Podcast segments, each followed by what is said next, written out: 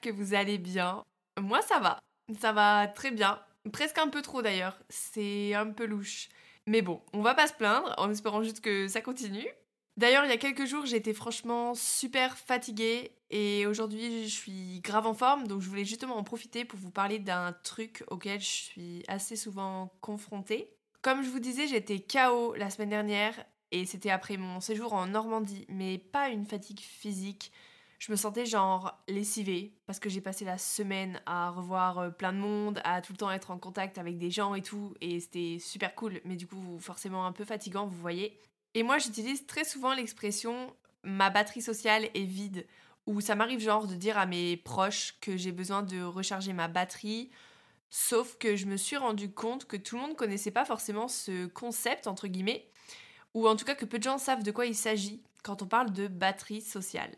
Et vu qu'il y a quelques jours la mienne était ultra déchargée, ben maintenant que ça va mieux, je me suis dit que ce serait cool de vous en parler, de vous expliquer ce que c'est, quelles sont les choses qui, moi, puisent mon énergie. Il y a aussi des choses d'ailleurs qui avaient l'habitude de vider ma batterie avant et que je ne laisse plus du tout faire maintenant parce que je refuse ces confrontations ou que je fais en sorte d'éviter les situations ou de les rendre juste moins épuisantes.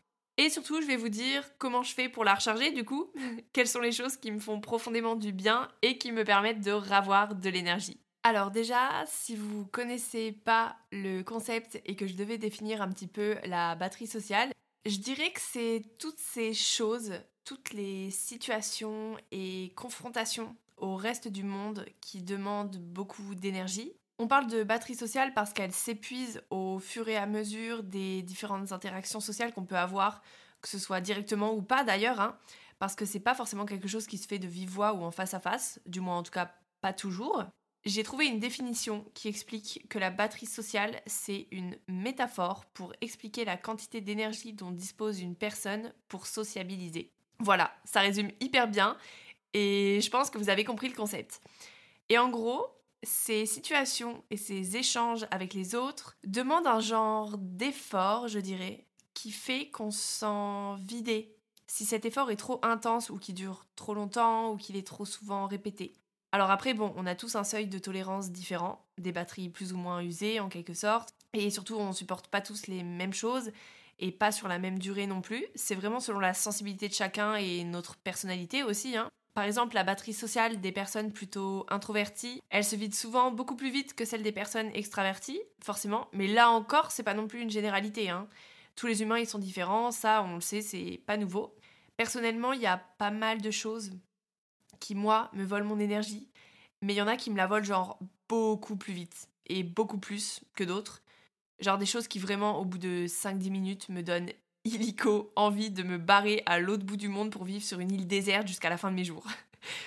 Donc je vais vous parler un petit peu des choses qui, moi, vident mon énergie en partant du moins pire, ok? On va commencer soft. Alors, premier truc, être confronté à la foule.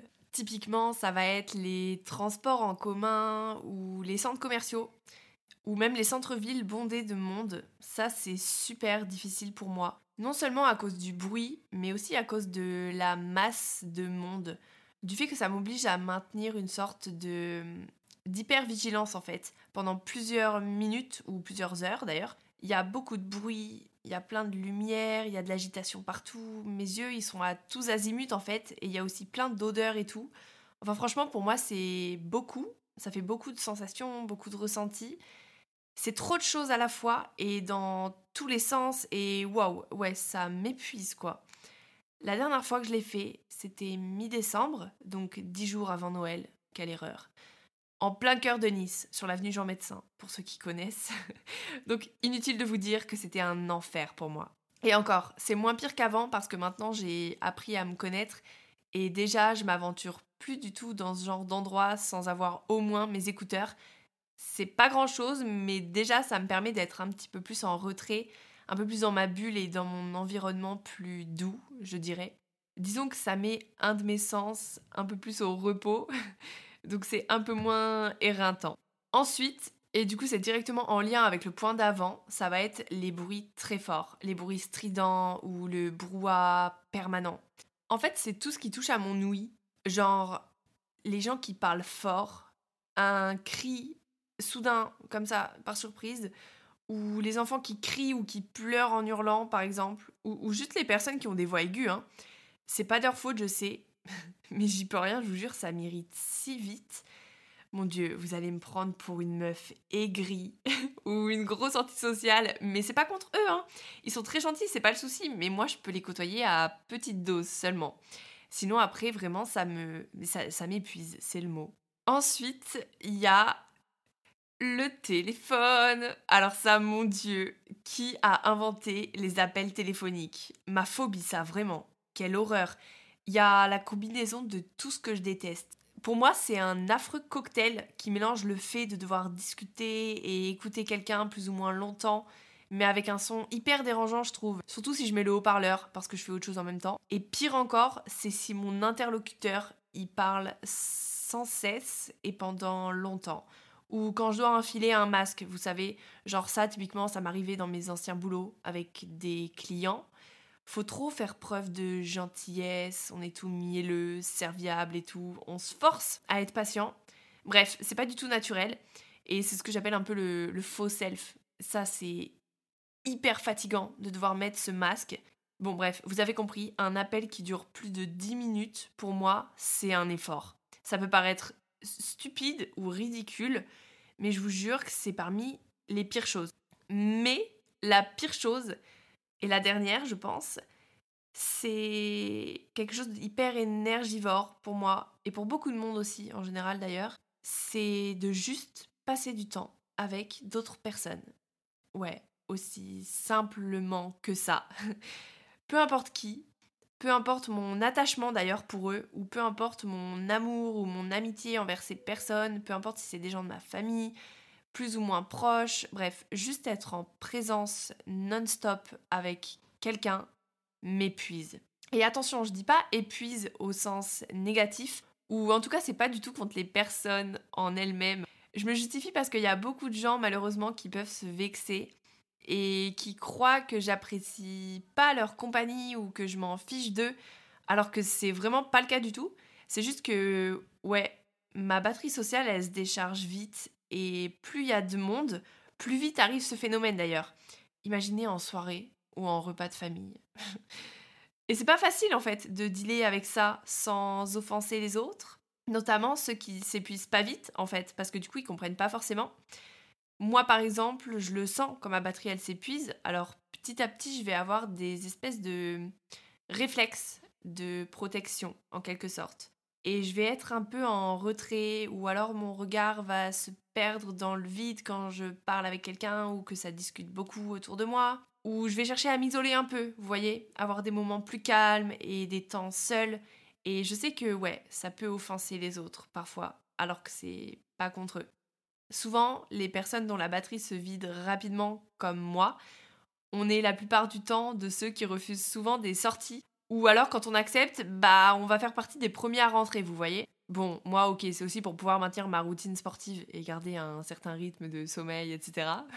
Mais pas que, du coup. Il y a aussi ça qui rentre en compte. Après, comme je disais, c'est un phénomène qui se produit d'autant plus rapidement en fonction des personnes avec qui je suis, moi, je suis hyper sensible aux gens qui parlent fort, comme je le disais, mais aussi aux gens qui s'agitent beaucoup, qui sont constamment en mouvement, qui se posent jamais, ou les gens qui se plaignent tout le temps. Oh, ça, c'est les pires. Ceux qui sont limite fatigués de vivre, vous voyez Eux, eux vraiment, par contre, ils me volent mon énergie en un temps record. Bon, mais du coup, quand ma batterie est à plat, comment je fais pour la remplir? Parce que c'est une fatigue plutôt mentale, genre émotionnelle. C'est pas juste une fatigue physique, même si du coup, oui, ok, elle peut aussi se manifester physiquement, cette fatigue mentale.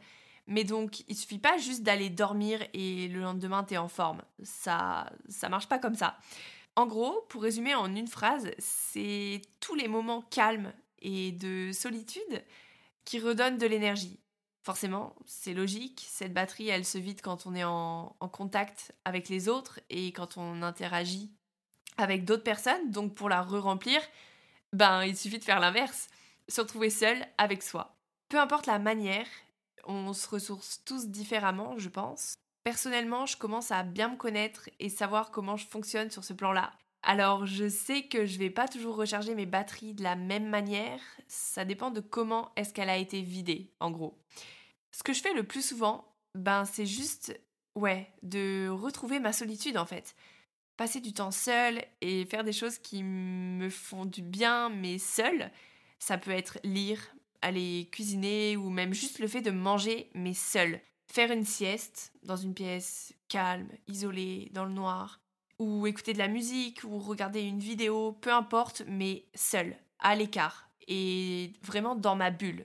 Et d'ailleurs, si je suis avec quelqu'un et que j'en ai besoin, eh ben tant pis. Je le dis ou je le dis pas d'ailleurs, mais je prends ce temps seul pour moi parce que je sais que j'en ai besoin. Et d'ailleurs, il vaut mieux pour tout le monde parce qu'après, après, euh, je vous dis pas mon humeur. Par exemple, moi j'ai une famille hyper bienveillante et compréhensive. Donc ils respectent carrément ce trait de ma personnalité, si je puis dire.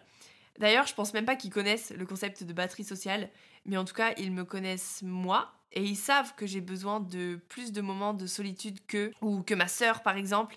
Et papa, maman, si vous passez par là, d'ailleurs, vraiment, cœur sur vous. Merci d'avoir toujours fait régner le, le respect et la bienveillance au cœur de notre famille.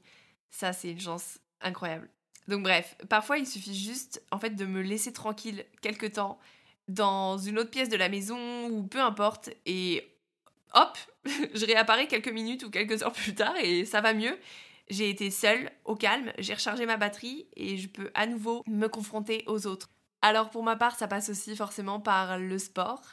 Et d'ailleurs, je crois que c'est en partie pour ça que j'aime pas m'entraîner avec quelqu'un au-delà du fait que, bon, oui, je suis plus concentrée en étant seule et en faisant ma séance toute seule, je suis vachement plus focus euh, dans ma bulle, etc.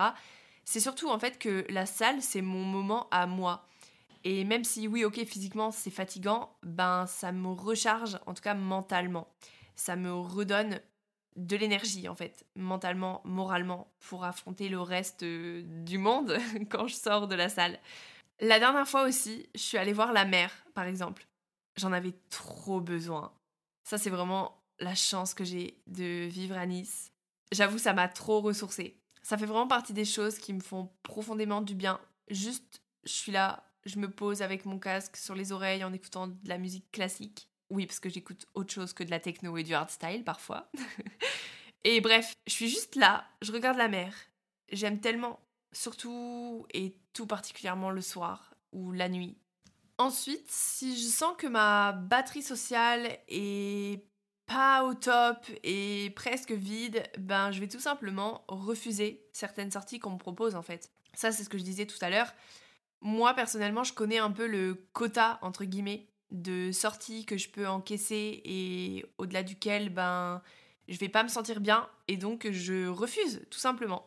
J'explique que j'ai pas le meilleur mood pour sortir ou que je suis juste fatiguée ou que j'ai autre chose à faire et, voilà. D'ailleurs, on devrait même pas avoir à se justifier. Ce serait chouette, je trouve, de juste normaliser le fait que parfois on n'a pas envie de sortir, pas envie de parler et qu'on préfère juste être chez soi, au calme, tout seul. Normaliser le fait de devoir se ressourcer et de pas toujours avoir envie de voir du monde sans que ces personnes le prennent personnellement ou se vexent. Ça, ça vraiment, ce serait cool. Bon, je pense que je vais m'arrêter là pour ce sujet batterie sociale. Je suis contente de vous en avoir parlé et ça me tenait à cœur parce que ben je suis assez sensible comme je vous ai dit et il y a pas mal de gens comme moi, mais il y a aussi pas mal de personnes qui comprennent pas forcément. Donc si c'était votre cas, au moins maintenant vous en savez un peu plus sur le sujet et sur comment certaines personnes peuvent vite s'épuiser sans que ce soit contre vous.